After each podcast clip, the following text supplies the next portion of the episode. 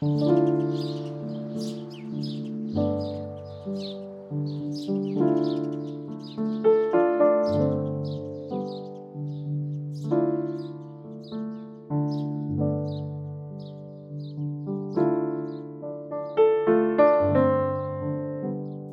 wäre, wenn dies unser letzter gemeinsamer Kaffee wäre? Worüber sprechen wir und was ist wirklich wesentlich? Was liegt uns so sehr am Herzen, dass wir unser Wissen, unsere Gedanken und Erfahrungen hier mit dir teilen möchten? Ich bin Viktoria Dressel und ich freue mich riesig, dass du mich gefunden hast und diesem Podcast Last Coffee Before Dying lauschst. Ich wünsche dir zutiefst Inspiration für dein Leben.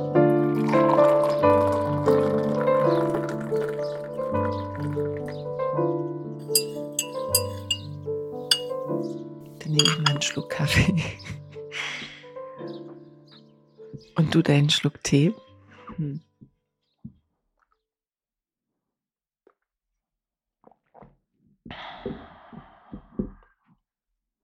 und sage Guten Morgen, liebe Barbara. Guten Morgen, liebe Victoria. Wir sitzen hier äh, auf dem Boden in meinem Studio, ein paar Kerzen an, es ist noch dunkel. Und es, es wird auch noch eine ganze Weile so bleiben. Wenn wir fertig sind, ist es vielleicht auch noch dunkel. Ist es dir zu früh? Ich stehe relativ oft so früh auf, weil ich pendel. Und je nachdem, wann ich wo sein muss, kommt es schon vor, dass ich da um diese Uhrzeit schon im Zug sitze. Mhm. Wohin pendelst du? Was machst du? Ich pendel nach Wuppertal. Dort arbeite ich an der Hochschule. Als? Als Dirigentin, als Dirigierprofessorin. Und bist dann also die ganze Woche über mhm dort oder, oder wie, wie, wie mm, fädelst du deinen? Ja, normalerweise nicht die ganze Woche, sondern zwei oder drei Tage. Mhm. Also die Woche über bin ich nur da, wenn ich Orchesterprojekte wirklich habe, dann können es auch mal zwei Wochen am Stück sein, aber normalerweise Dienstag früh hin, Mittwochabend zurück. Oh, das ist auf jeden Fall. Ja, okay. und dann Donnerstag schlafen. oh, okay, cool. Also Dirigentin. Das heißt, du gehst in Führung. Das ist so. Du hast sie im Griff, ohne irgendetwas sagen zu müssen. Ja, ich versuche ja miteinander zu mhm. spielen. Das ist mir eigentlich lieber. Das ist mein, meine Vorstellung von Führung, mhm. dass man gemeinsam was macht. Mhm. Und wie gelingt das? Ja, aber es ist ja eine Kommunikation. Also wenn ich vor dem Ensemble stehe, mit dem Ensemble arbeite, es ist eine Frage von Haltung. Ne? Ich kann von oben herab äh, und sehr autoritär das Ganze anleiten und keinem eine Chance geben, irgendwas Eigenes einzubringen. Oder ich kann zuhören, was das Ensemble macht und das aufnehmen, Impulse, Ideen, die von den Spielern kommen und äh, damit umgehen. Hm. Und es geht sehr wohl. Also wenn du kurz beschreiben würdest, äh, wer du bist, ist das ein Teil deines aktuellen Lebens? Das ist ein Teil meines Lebens. wer bist du noch? Ich bin Mama. Ich habe vier Kinder. Ich bin ich. Ich habe einen ganz lieben Mann, mit dem ich zusammen bin. Das macht auch einen großen Teil von meinem Selbst aus. Ich bin einfach. Ich habe noch eine Musikschule, die ich leite, hier in Leipzig. Und sind 40 Pädagogen etwa die dort arbeiten. Hm. Ich mache gern Sport. Ich sitze gerne um 5.30 Uhr mit dir und und unterhalte mich. Du hast vorhin gesagt, äh, wenn ich einen Kaffee trinken würde, jetzt so früh am Morgen, dann, dann wäre es um mich irgendwie ganz wild. Ähm, ich habe so viel Energie, hast du gesagt. Ja. Woher kommt das? Was ist deine Quelle? Woher beziehst du deine Energie? Ich bin einfach sehr da, so, bin sehr fokussiert und mache gern, was ich mache, egal was ich mache. Und daraus entsteht die Energie. Und dann geht das von alleine durch die Decke. Und wenn der Kaffee dazu kommt, dann äh, gibt es ein Loch. War das schon immer so in deinem Leben? Hm. Also ich war schon immer ziemlich lebendig oder lebhaft, glaube ich, ja, doch. Ähm, die, dass ich so viel Energie habe, ich weiß auch nicht, ich bin halt so. Also es ist ja immer eine Frage, ne? Also ich bin ja so, wie ich bin, in Ordnung. Es ist nur im Vergleich mit anderen, dass dann die Leute sagen, ich hätte zu viel Energie. Ne? Ich selber merke das ja nicht so. Mhm. Wie geht's dir mit anderen Menschen, wenn du äh, vielleicht sehr in deiner Energie bist, aber andere eben nicht? Also ist das dann für dich äh, manchmal problematisch, wenn jemand nicht so kann wie du? Mhm. Hm, naja, das kommt darauf an, in welcher in welcher Rolle ich bin. Also, wenn ich jetzt wieder zurückkomme auf den einen Teil von mir, der Dirigentin ist, da brauche ich das. Denn wenn du mit großen Gruppen arbeitest ich fokussiere ja auch für die Gruppen. Also, die Energie, die ich habe, ähm, überträgt sich auf das Ensemble und ich arbeite auch sehr oft mit Kindern, mit Jugendlichen, ähm, gerne auch mit, mit Menschen aus, also aus aller Welt und aus allen möglichen Hintergründen. Ich mag das, wenn Leute keinen klassisch gebildeten Hintergrund haben, sondern äh, eben aus, aus allen Ecken kommen. Und dann äh, äh ist es ein ziemliches Durcheinander oft, solche Gruppen. Also wenn es auch viele sind, manchmal sind es 50, manchmal 100, es gibt auch manchmal 500.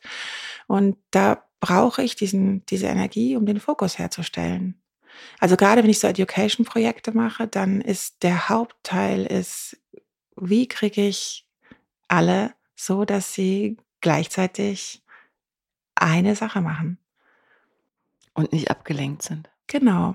Und je nachdem, was für Menschen es sind, also wenn es Jugendliche sind, dann kann es sein, dass es eben 20 Minuten braucht, um drei Minuten Fokus zu haben. Und am Anfang sind drei Minuten wow. Und im Lauf der Probenarbeit wird es mehr. Und irgendwann machen wir tatsächlich zusammen eine Oper. Und dann haben die den Fokus über anderthalb Stunden zusammen mit mir. Cool. ähm, woher kommen diese Menschen, also die Du sagst also internationaler Background auch manchmal, das läuft dann alles über die Orchester, die das organisieren und dir wird dann sozusagen eine Gruppe vorgestellt, vorgewürfelt und du darfst dich überraschen lassen oder kannst du da auch wählen und mit äh, zusammenstellen quasi? Ja und nein. Also manchmal werde ich eingeladen, dann entscheiden natürlich andere, mit welchen Gruppen ich arbeite. Hm, aber ich habe mich ja auch über die Jahre spezialisiert oder es wissen Menschen, was ich mache. Deshalb werde ich auch speziell eingeladen und kann mir Sachen auch aussuchen. Und äh, also wenn ich jetzt an diese Projekte mit den Gruppen denke, dann sind es äh, oft äh, Kinder und Jugendliche aus Schulen. Und äh, also zum Beispiel in Berlin äh, habe ich die Vokalhelden mitgegründet von den Berliner Philharmonikern. Da war es in Merzahn-Hellersdorf, äh, waren Kids, die äh, dann eben gekommen sind. Oder ich habe in Bremen mit der Deutschen Kammerphilharmonie gearbeitet. Da war es in, äh, das ist Bremen-Teneva. Das ist ein Stadtteil, der hat über 100 verschiedene Nationalitäten und an der Schule sind die alle vertreten. Und ja, ich habe auch ähm, eine ganze Weile in Tunesien gearbeitet. In, äh, da waren es eben Kinder aus einem Vorort von Tunis. Also ja, so, so kommen dann die Gruppen zusammen. Ich habe auch ein Projekt in Leipzig gemacht. Mehrere. An welches erinnerst du dich besonders gern? Vielleicht habe ich davon schon gehört. Hm, also jetzt gerade im abgelaufenen Jahr 2023 habe ich ein Projekt gemacht, was mir sehr, sehr wichtig war, hm, das ich auch selbst entworfen habe. Hm, ich habe eine Oper gemacht mit mit Kindern aus der Ukraine und mit deutschen Kindern und mit russischen Kindern. Und das, äh, also die Oper heißt Brundibar. Das ist eine ganz spezielle und ganz besondere Oper, weil sie ist in Theresienstadt aufgeführt, uraufgeführt, 1943 unter den schlimmsten Bedingungen, die man sich vorstellen kann. Zum, was ist denn dann, muss ich jetzt rechnen, wann von 43 sind dann äh, 60, 80 Jahre, äh, 80 Jahre später am selben Tag unsere Uraufführung auch gehabt und äh, haben in, im Ute Konnewitz diese Oper uraufgeführt. Wow. Hm. Das ist ja mehr als, ich sage einfach mal, ne, eine Oper machen, sondern das ist ja, da führst du ja Kulturen zusammen, du ähm, wirst konfrontiert mit so viel mehr als nur der Musik, beziehungsweise was man da auch in die Wege oder in Bewegung bringt. Ähm, Gerade jetzt so aktuell zu dem Thema Ukraine ist das ja etwas, was du dir bewusst ausgesucht hast. Äh, ja, ja klar. Also, also die 175.304. Zauberflöte zu dirigieren, das interessiert mich nicht, ganz ehrlich. Sondern ich möchte mit, mit der Musik und mit den Projekten Menschen zusammenbringen und, äh, und Menschen, ich möchte, dass die Menschen nach dem Projekt anders sind, als sie vor dem Projekt waren. Und das gelingt mir.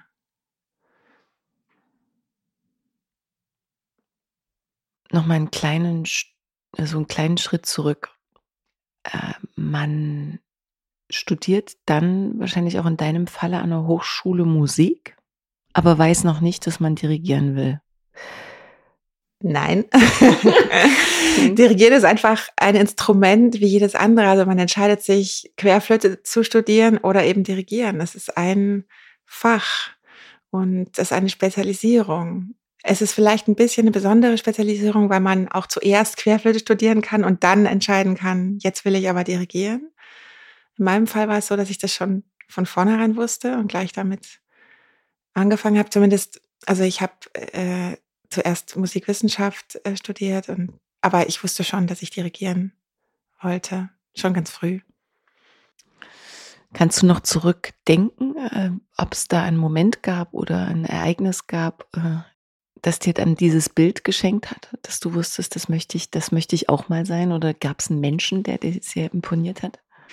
Ja, ist witzig, weil ich vorhin von der Zauberflöte gesprochen habe. Es war tatsächlich, ich war ein Kind und war in der Münchner Oper und habe der Zauberflöte gesehen, so meine erste Oper und ich war echt hin und weg. Ich war, ich dachte, what, was passiert da? Und die singen und dann kommt die da und singt so hoch und dann kommt der Sarastro und singt so tief und ich habe diese Geschichte, also ich war vielleicht so sechs oder so, äh, ich war wirklich total gebannt von der Geschichte und also ich wollte eben jede Person wollte ich sein eigentlich, äh, mich in jeden rein versetzt und äh, irgendwann im Laufe der Vorstellung habe ich gemerkt, Mensch, da gibt's ja einen da unten, ne, der macht, der steht gar nicht auf der Bühne, aber der steht unten im Graben, so da, da drunter und winkt.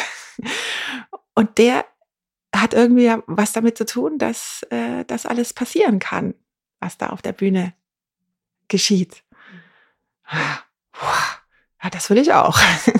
Also das war so ein erstes Erlebnis und dann natürlich sehr viel Musik gemacht als Kind und äh, also Klavier, Geige und in Chören gesungen, in Orchestern gespielt und äh, ja, aber so diese dieses mh, mm, ja, vielleicht auch so eine gesunde Portion von im Mittelpunkt stehen, ne? das kommt schon auch dazu.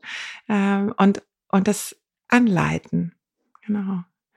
Das ist natürlich am Anfang sehr äh, idealistisch oder rosig. Also, ne, die, also der Moment im Konzert ist ja der kleinste von der ganzen Arbeit. Das ist das i-Tüpfelchen von allem. Äh, das war mir natürlich nicht klar. Hm. Du bist also auch in einer musikalischen Familie aufgewachsen? Nee, nicht wirklich. Also ich habe halt das Instrument lernen sollen. Welches? Klavier, äh, weil man das halt so macht. Ne? Man, man lernt halt ein Instrument. Und für mich war es aber mehr sofort. Also für mich war das eine ganz besondere Welt, die sich da aufgetan hat in Tönen und Klängen. Und mh, mm, ich habe ziemlich früh gesagt, dass ich das gerne machen würde. Und es ging eher darum, dass das äh, meine Eltern nicht so recht war. Die mm. wollten das nicht. Echt? nee, überhaupt nicht. Hm. Weil die Musik ihr dann so zur brotlosen Kunst gehört. Genau. Ja, unsicherer Job. Mhm. Und dann auch so, ja, Mädel, das kannst du doch nicht oder bist du nicht gut genug oder. Ne? Hm. Das kanntest du oder das hast du auch gehört als kleines Mädchen. Ja, klar. Ja. Mhm. Ja, und das mit dem Dirigieren war sowieso, also mittlerweile gibt es ja eine ganze Reihe äh, Frauen, die das machen, aber als ich ähm, so klein war, gab es das nicht. Da waren da vorne nur Männer. Mhm. Okay. Wie hast du das dennoch geschafft, dich da durchzusetzen? Mhm. Also auch diesem Traum zu folgen, trotz der erwachsenen Stimmen, die einen da andere Sachen vielleicht erzählen.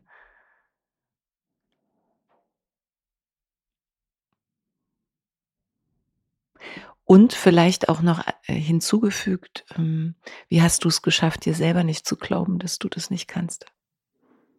Sehr gute Frage, auf die antworte ich danach. Mhm. Ähm, erstmal auf die erste Frage. Hm, ich bin ziemlich dickköpfig, glaube ich. Ich bin dann nach London gegangen an die Universität und habe dort erstmal Physik und Musik studiert. Physik mhm. und Musik. Weil, ähm, ja, wie gesagt, also Musik sollte ja nicht sein. Und habe also dieses erste Trimester da äh, gesessen im Physik-Lehrsaal äh, und mh, war umgeben von lauter Nerds. Und also ich habe den ganzen Tag nur geübt obwohl ich eigentlich nur ein Viertel Musik hatte und drei Viertel Physik. Und die Physikhausaufgabe habe ich Sonntagnacht irgendwie noch hingeschmiert. Und naja, und im Laufe des Trimesters, also da war ich einfach auch weg von zu Hause. Habe ich gemerkt, dass das, also wofür lebe ich eigentlich, ne? Für wen? Für wen lebe ich mein Leben? Ja, doch nicht für äh, irgendwelche anderen Leute, die sagen, Physik ist die vernünftige Variante und das kannst du, mach's halt. Sondern äh, ich will Musik machen, ich will überhaupt nichts anderes machen. Wie alt warst du da? Da war ich 18. Okay. Genau. Mit 18 in London. Genau. Mhm. Ja. Also ich habe Abitur ein Jahr früher gemacht, war dann eben mit 18 schon fertig und bin dann endlich raus von zu Hause. Es war auch nicht so leicht mit meinen Eltern. Also, also ich bin einfach äh, weggelaufen mit 18.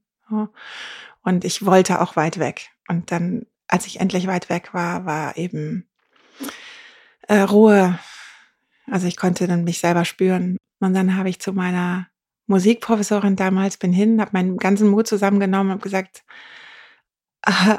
ich muss Musik machen. Und dann hat sie nach guter englischer Manie erstmal eine Tasse Tee gekocht und hat gesagt, I've been waiting for this for three months. Now, let me just get this cup of tea to the principal and let's do it. Und dann ist sie halt dahin und hat dann irgendwie zehn Minuten später kam sie wieder, it's done. Ja, und dann habe ich, äh, war ich Hauptfach Musik. Und dann habe ich also eben erst äh, da die drei, die drei Jahre den Bachelor gemacht. Oder habe ich dann schon Dirigierunterricht auch gehabt. Ein, ein Jahr davon bin ich nach äh, Paris gegangen. Und dann bin ich von dort aus äh, von London nach St. Petersburg und habe Dirigieren studiert am Konservatorium in Russland. Allein. Allein. Da warst du dann wie alt? Na, 21. Mhm. Hm.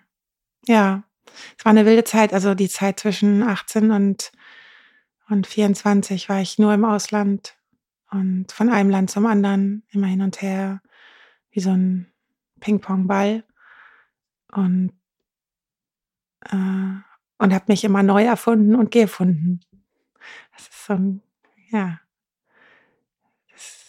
also und die, Zeit in Russland war sehr, sehr wichtig. Dort habe ich einen ganz, ganz tollen Lehrer kennengelernt. Also deshalb bin ich dort hingegangen. Ne? Das war ein ganz alter Dirigent, eben über 90. Und das ist einer der Menschen, die mich ganz, ganz besonders beeinflusst haben. Da bist du ja mit 21 dann schon an einem Punkt, so wo manche vielleicht äh, mit 50, 60 landen. Also es fühlt sich an wie so eine riesengroße Biografie bereits im Gepäck? Ja, das ist das, was ich gesagt habe. Weißt du, ich, ich mag das nicht, wenn man mich vergleicht mit anderen Menschen. Mhm. Weil das hat mich wirklich eine ganze Weile immer gestört, weil ich bin halt nun mal ich. Also warum soll man das vergleichen? Ich, also für mich war das richtig und für mich, ich bin so und mh, mir fall, also ich lerne halt manche Sachen auch leichter als andere vielleicht, schneller. Und ich möchte mich dafür nicht mehr entschuldigen. Also nicht mehr jetzt. ich habe das lange genug gemacht. Mhm.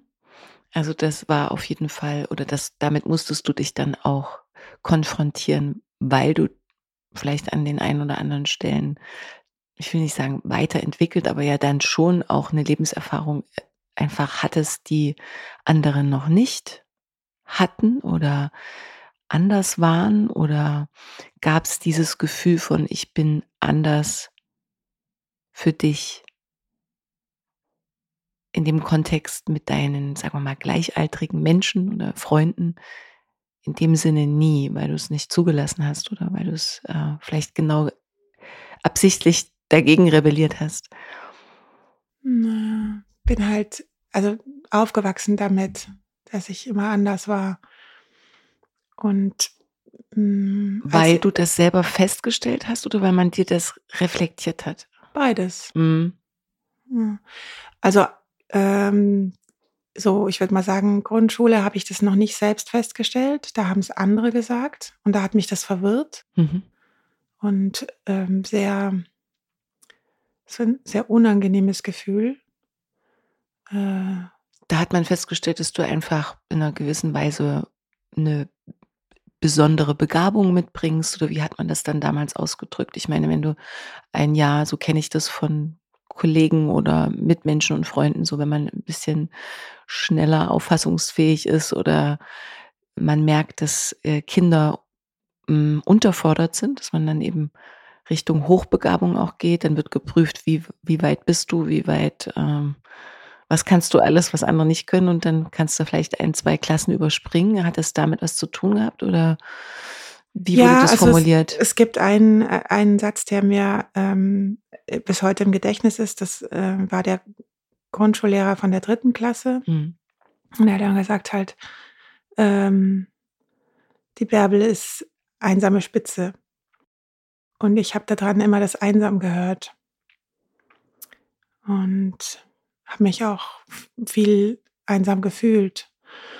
Mm, und später, also ich war ja dann immer einfach auch jünger als alle anderen. Also ne, wenn man jetzt rechnet, es ja auch immer Kinder gibt in der Klasse, die vielleicht äh, schon eine Klasse zum zweiten Mal machen oder so, dann gibt es ja einfach, also Menschen, die halt viel, also vier Jahre älter waren zum Teil und äh, das ist dann schon so, naja, ne, wenn ich elf bin und die sind 14 oder so oder 15, dann ist es einfach ein Unterschied, weil ich kraxel halt auf Bäume. Ne? Und, und die knutschen im äh, äh, da drunter. und ich bin einfach, ich bin einfach hm, emotional natürlich überhaupt nicht so weit gewesen wie die und bin entsprechend auch ziemlich gehänselt worden und also auch ganz schön hat es da echt schwer. Mhm.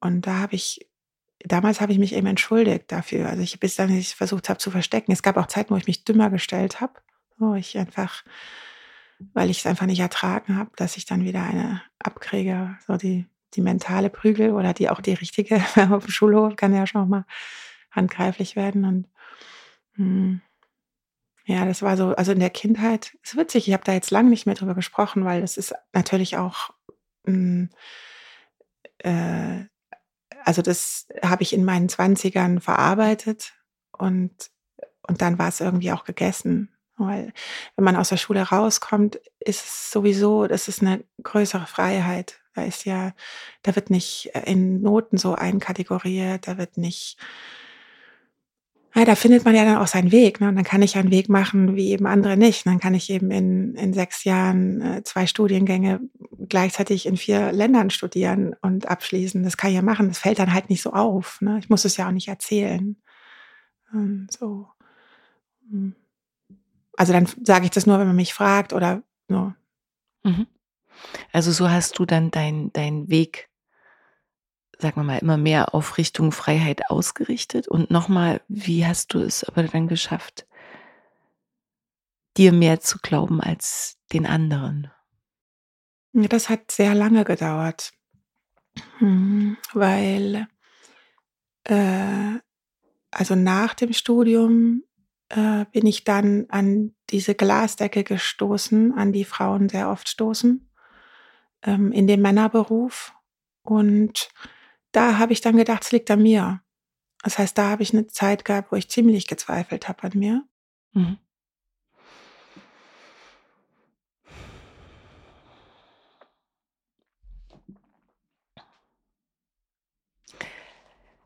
Gibt es jetzt heute noch dann dennoch manchmal Momente, in denen du dich einsam fühlst oder sagst du, das ist over?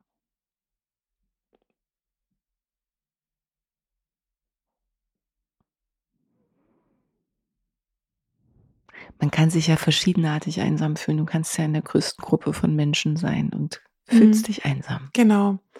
Das wäre jetzt auch das Bild gekommen, äh, was mir im Kopf gekommen ist. Also ähm, ich fühle mich nicht einsam mit meiner Familie und mit meiner Beziehung. Da habe ich ein Gegenüber gefunden, wo ich einfach so sein kann, wie ich bin. Ähm, aber es geht mir schon ab und zu noch so eben, gerade so in, auf Partys oder ähm, manchmal in so, in so Alltagsumständen äh, geht es mir noch so. Aber äh, also auf eine Weise sind wir alle immer einsam. Also, ne, das, da kann man nicht davonlaufen. Also wir sind, wir sind, wir sind Menschen. Also ich habe meine Umgrenzung, meine Haut und ich sitze dir gegenüber und ne, hier zwischen uns sitzen jetzt ein paar Mikrofone und ein, ein bisschen Luft und äh, ne, ich kann mich mit dir unterhalten, ich kann mit dir kommunizieren, aber wir sind zwei getrennte Wesen. Wir können eine Verbindung schaffen miteinander. Ähm, aber am Ende sterbe ich allein und du stirbst allein. Total. Also es gibt einen Unterschied ja auch zwischen allein und einsam. Mhm. Und allein sind wir alle und einsam vielleicht nicht, im besten Falle. Aber es, die Einsamkeit schleicht sich, sagen wir mal, auch in unsere Gesellschaft immer mehr. Das kommt mal noch hinzu. Ähm, wir fühlen uns manchmal eben ja trotz allem sehr einsam, äh, weil wir vielleicht auch nicht mehr dazugehören oder vielleicht noch nie dazugehört haben. Also so diese Dazugehörigkeit ne, im Kontext der, der Einsamkeit, der, da assoziiere ich Einsamkeit ne, oder dieses ähm, zurückgebliebene, ähm, zurückbleiben, ähm, nicht verstanden sein, nicht gesehen werden, übersehen werden. Also gibt es ja unterschiedlichste Möglichkeiten, aber so allein fühlt sich für mich nicht ganz so, für mich persönlich, nicht so gefährlich an wie einsam. Ja, ich würde zu dem Einsam auch noch zu viel gesehen dazu fügen. Ne? Und zu viel gesehen. Ja. Äh, ja. Wenn ich mich heute einsam fühle, dann verbinde ich mich mit dem, was um mich rum ist. Also ich bin heute hierher gelaufen und dann ist es eben dunkel, aber die Luft hat so einen besonderen Geruch, wie die Stadt eben riecht, um, um 5 Uhr früh. Und äh, es gibt vielleicht äh, den einen oder anderen verirrten Fahrradfahrer oder ne, irgendein Tier, was äh, durch das Laub raschelt. Und in dem Moment, wo ich das äh, wahrnehmen kann, fühle ich mich nicht einsam. Weil dann bin ich ja verbunden mit, mit dem um mich herum. Mhm. Wenn du dich darauf einlässt oder mhm. auch das Gefühl kennst, wie es sich anfühlt, verbunden zu sein, selbst also mit Aspekten, die vielleicht nicht zu besitzen sind, das Tier um die Ecke oder im Laub, ne, kannst ja nicht mitnehmen. ja, äh, oder die Luft, die ja immer da ist eigentlich. Mhm. Aber das Bewusstsein brauche ich ja auch erstmal, um ja, dafür ein, ein Gefühl zu entwickeln oder eine Beziehung zu entwickeln oder eine Richtung, eine Erfahrung, äh, die ich, die ich machen muss, um darüber reden zu können, wie jetzt. Hm. Das ist total schön. Das ist eine Quelle von Glück. Also, also Luft atmen, die, die riecht jedes Mal anders, je, je, nachdem, wo du bist, jede Tageszeit, ob die Sonne drauf scheint, ob es äh, also feucht oder kalt oder trocken oder staubig oder Theaterluft oder es gibt so viel verschiedene Luft. Mhm.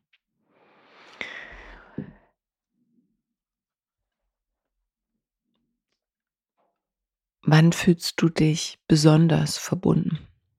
Was fällt dir noch ein?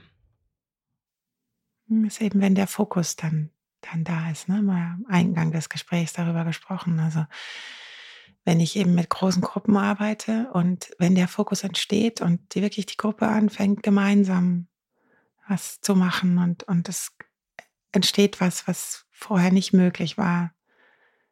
dann, dann ist es ist ein unglaublich äh, tolles Gefühl. Das ist ein Flow, der dann so entsteht. Und mh, hm, also dafür lebe ich.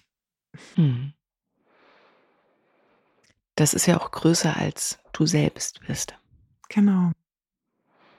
Und kann nur entstehen durch dich und die anderen. Genau. Sehr beglückend. Sehr beglückend. Und da bin ich total dankbar, dass ich sowas machen kann. Mhm. Ne, also ich würde es auch machen, wenn man mich dafür nicht bezahlt. Das ist das Schönste, wenn das jemand auch über sich sagen kann, über das, was er tut. Ja. Also auch für dich die, du hast es vorhin so schön bezeichnet, so die, die Quelle, ähm, aus der du Energie ziehst und auch die, die Quelle, die dir, die dich beglücken lässt oder die dir immer wieder ja dann auch Kraft schenkt, weiterzumachen und weiterzugehen und dann vielleicht auch manchmal durch Episoden schafft, die nicht so einfach sind, weil machen wir uns nichts vor, aber selbst wenn man über die Natur spricht und die Luft und wie schön und so, ähm, ja, Natur ist halt auch nicht nur immer schön, sondern Natur ist auch hart und rau und heftig. Na klar, jetzt mhm. gerade mit den Überschwemmungen da spürt man, wie bedrohlich Natur sein kann. Hm. Ja, auch als, als Metapher, ne, als Übersetzung, dass, dass dir ja dann auch, so wie ich dich verstehe, hm, diese, diese Kraft dienlich ist, dann eben auch durch Phasen zu kommen, die mal sperrig sind oder in denen du dich vielleicht auch als Frau mehr behaupten musst oder ähm, äh, vielleicht ja, ein Projekt nicht gleich so flutscht, wie du dir das wünschst.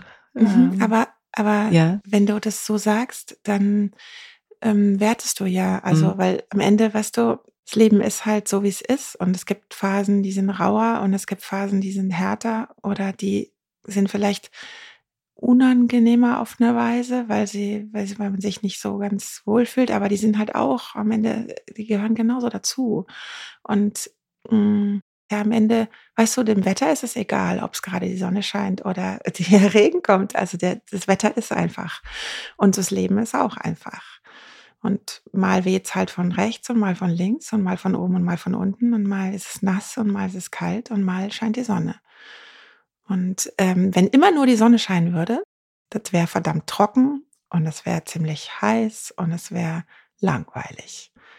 So, also die Mischung macht's. Also unterschreibe ich voll und weiß genau, was du meinst.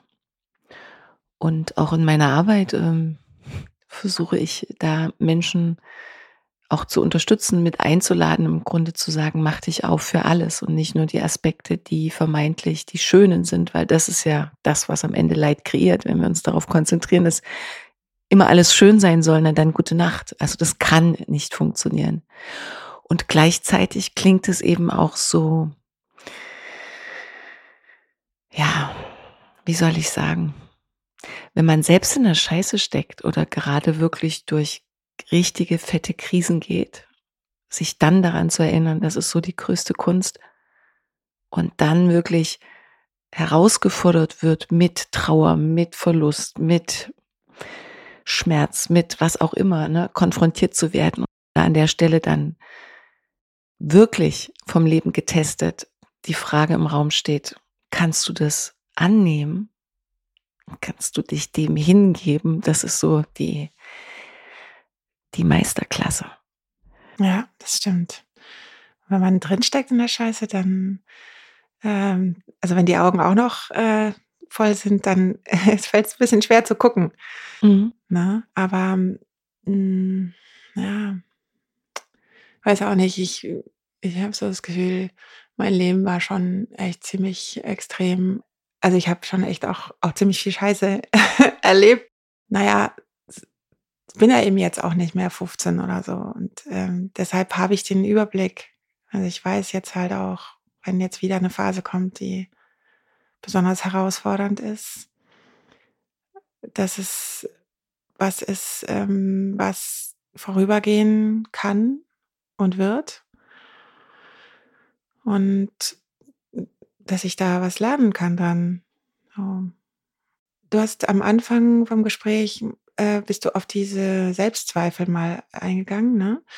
Und ich glaube, die Zeit, wo ich noch mit mir gerungen habe, die war schwieriger. Wenn du gegen dich selbst kämpfst, ne, dann ist richtig, das ist richtig schlimm, weil äh, also die, die Welt drumherum ist schon schwer genug. Ne? Alles, was so passiert, ist schwer genug. Aber wenn du dich selbst bekämpfst, also dann hast du den wichtigsten Freund äh, verloren oder, oder der, der macht es dir schwer. Weil am Ende, äh, wenn, wenn du mit dir selbst im Reinen bist, weißt du, dann kann die Welt kommen. Also das Schlimmste, was passieren kann, das Allerschlimmste ist, das ist das Ende. So, ja, aber das ist sowieso klar. Also irgendwann sterben wir. So, fertig. Das ist so. Das ist klar in dem Moment, wo du auf die Welt kommst. Da gibt es auch keinen Aus. Das heißt, das Schlimmste, was passieren kann, ist, dass das Leben zu Ende ist. Und alles andere, ähm, naja, ist ja, ist ja Teil des Lebens. Und ich meine, natürlich ist das, äh, gibt sicherlich Dinge, die, die sehr wehtun. Also äh, Liebeskummer oder äh, Krankheit kann, kann ganz furchtbar sein, weil damit vielleicht Schmerzen einhergehen oder eben einfach Siechtum, also wenn es einem einfach richtig, richtig schlecht geht. Oder äh, finanzielle Probleme, so das, äh, oder, oder Krieg, ne? Also das ist, das ist, das ist furchtbar. Aber am Ende, es, also am Ende steht der Tod so. Das ist ein Thema von dem Podcast. Und deshalb bin ich fand ich das auch spannend, mit dir mich zu unterhalten, weil das ist das Schlimmste, was kommen kann. Oder auch das Beste, ne, am, Schluss, das Beste zum Schluss. Jetzt komme ich halt auf so ein, so ein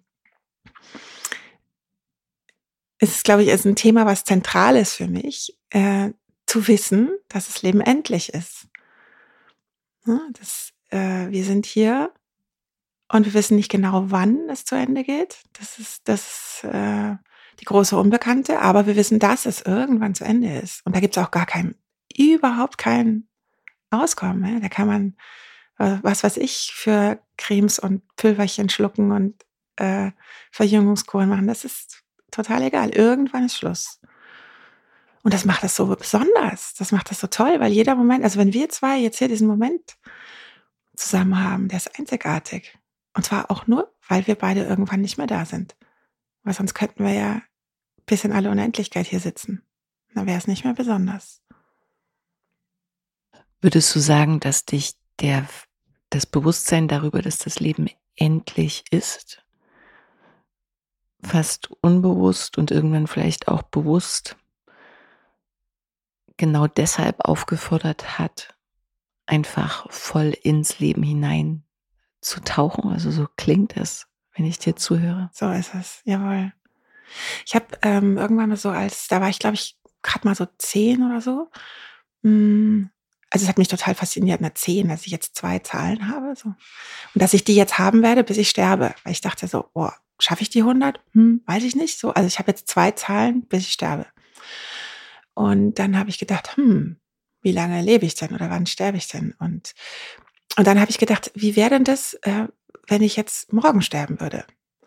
Und dann habe ich festgestellt, hm, was würde ich denn jetzt noch machen? Ne? Also da kriegst du ja dann so ein Gefühl, so, da fallen bestimmte Sachen raus, von denen du denkst, die sind ganz wichtig, die sind auf einmal total unwichtig. Und dann habe ich gedacht, naja, was wäre denn, wenn ich eine Woche hätte oder äh, ein Monat oder ein Jahr oder fünf Jahre, zehn Jahre oder 50 Jahre. Und dieser Gedanke, und das weiß ich noch genau, also dieser zehnte Geburtstag, da war auf erst, zum ersten Mal dieser Gedanke.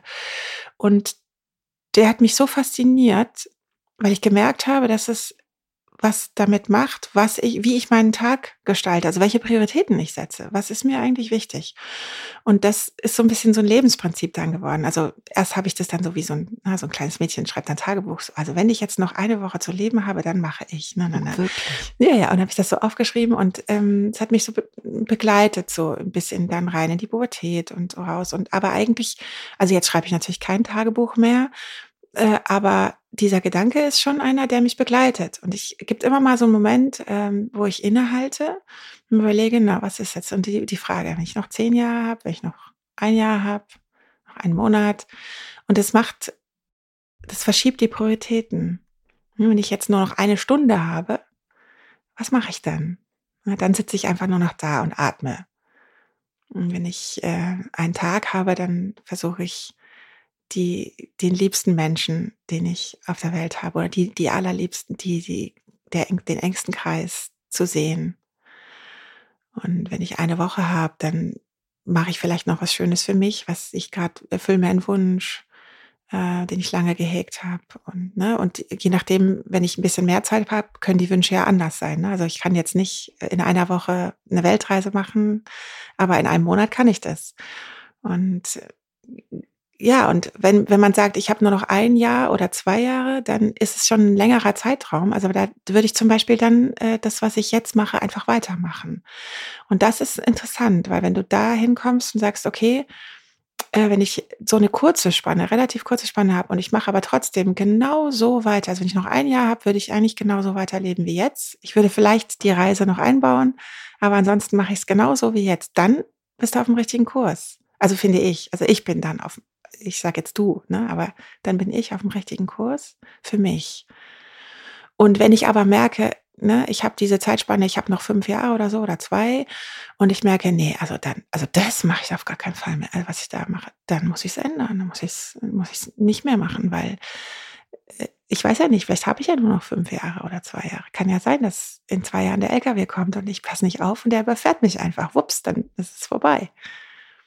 Deshalb habe ich dann Dinge eben immer, immer geändert. Und wenn du das lange genug machst und früh genug anfängst, dann bist du, also dann wird es halt immer schöner, das Leben. Mhm. Na, dann, dann, äh, dann, dann kannst du immer öfter sagen, nee, so, so wie es ist, ist gut. Und, und, und das heißt nicht, dass alles toll ist. Und das heißt nicht, dass es nicht Scheiße gibt, weil ne, die kommt von alleine, die, die, also irgendwie, was weiß ich, Krankheit oder Jobverlust oder, oder solche dummen Sachen, die halt passieren. Äh, Menschen, die, die sterben, die einem nahe sind oder, oder Krieg. Es kommt von alleine.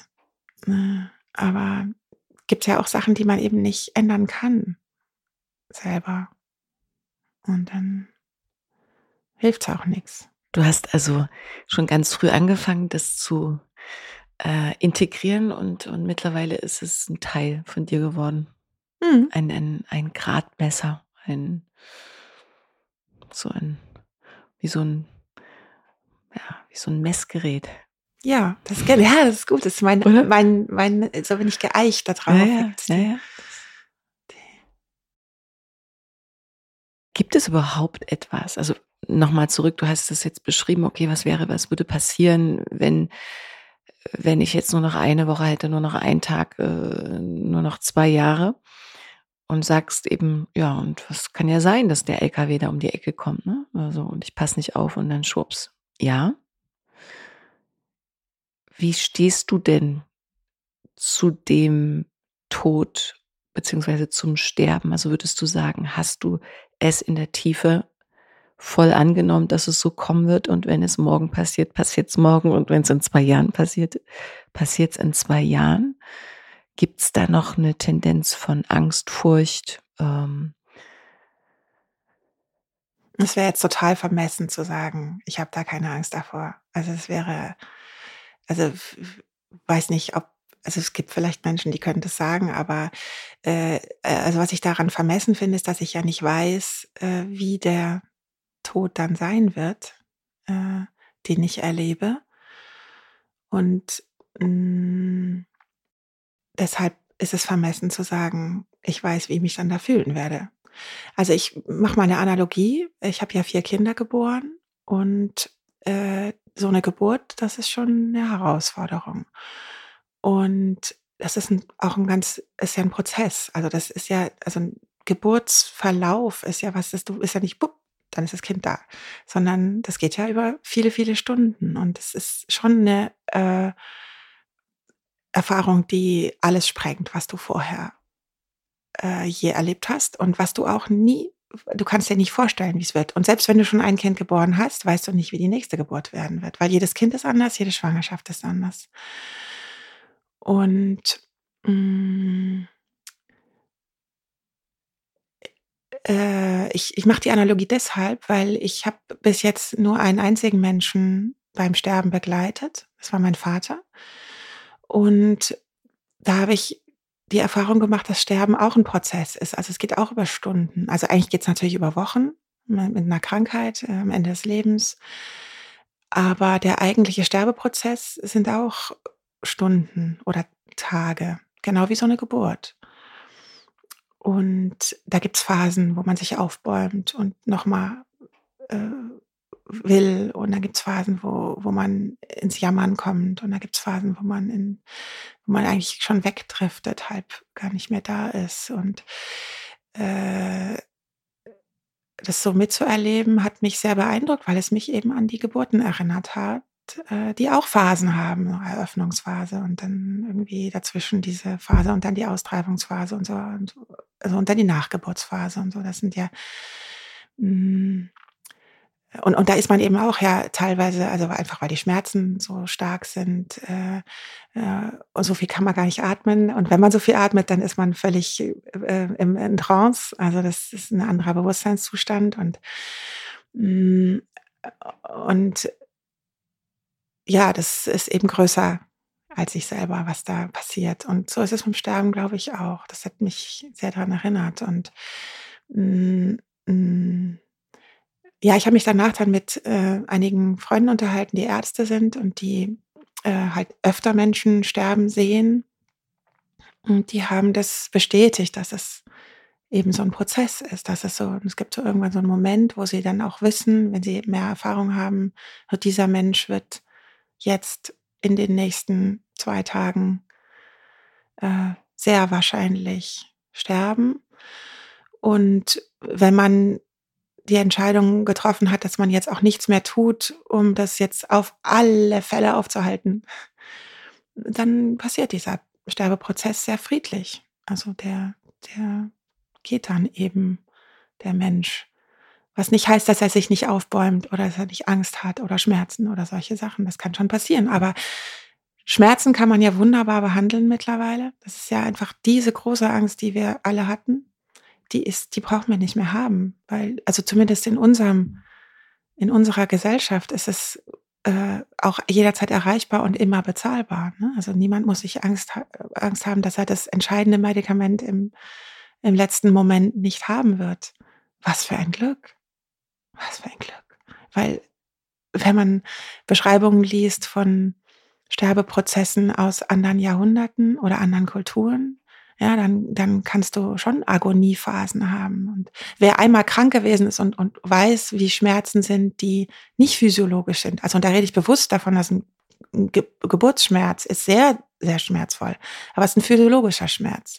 Und wenn die Geburt gut läuft, ist es, ist es so, gibt es ja mal Wehenpausen. Super.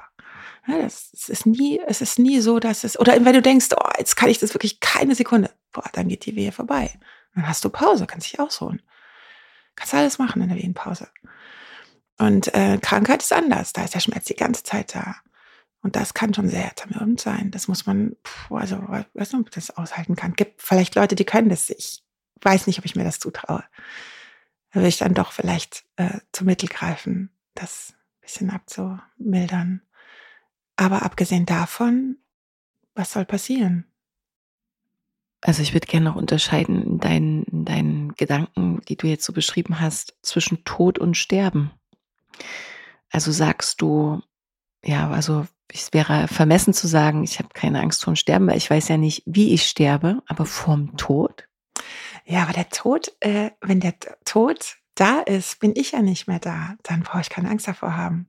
Ja, das ist zum Beispiel ein Thema, das habe ich äh, äh persönlich schon ähm, weil ich dann, weil, weil mir geht es gar nicht so sehr darum, glaube ich, dass ich gehe, sondern ich stelle mir zum Beispiel die Frage, so wie geht es dann Menschen, die mir nahe sind, nicht ohne mich, nicht, dass die da nicht, dass die nicht leben könnten ohne mich, aber eher, man ist ja dann weg. Also es ist ja dann, also was, was, was machen deine Kinder zum Beispiel, wenn es dich nicht mehr gibt? Hast du so einen Gedanken?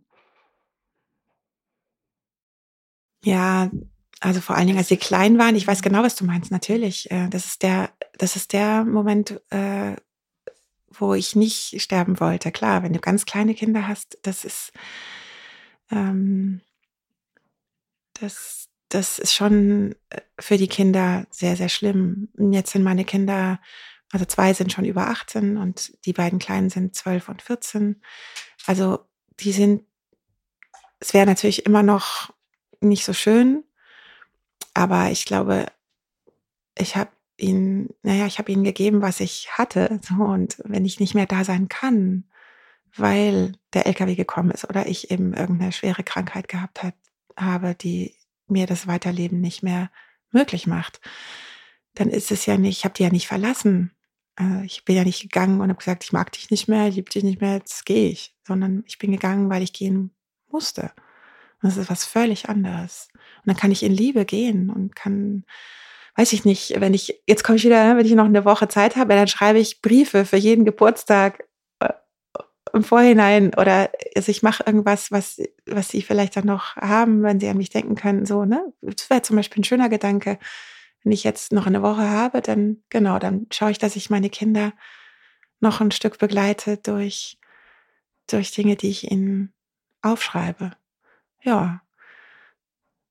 Aber wenn ich nicht mehr bleiben kann auf dieser Welt, ich, es geht nicht, dann muss ich gehen, dann muss ich es auch lassen können. Sprecht ihr darüber?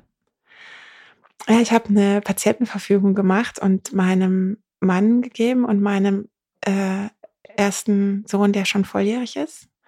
Und gut, dass du sagst, jetzt ist der zweite Grad volljährig geworden, jetzt kriegt er es eigentlich auch.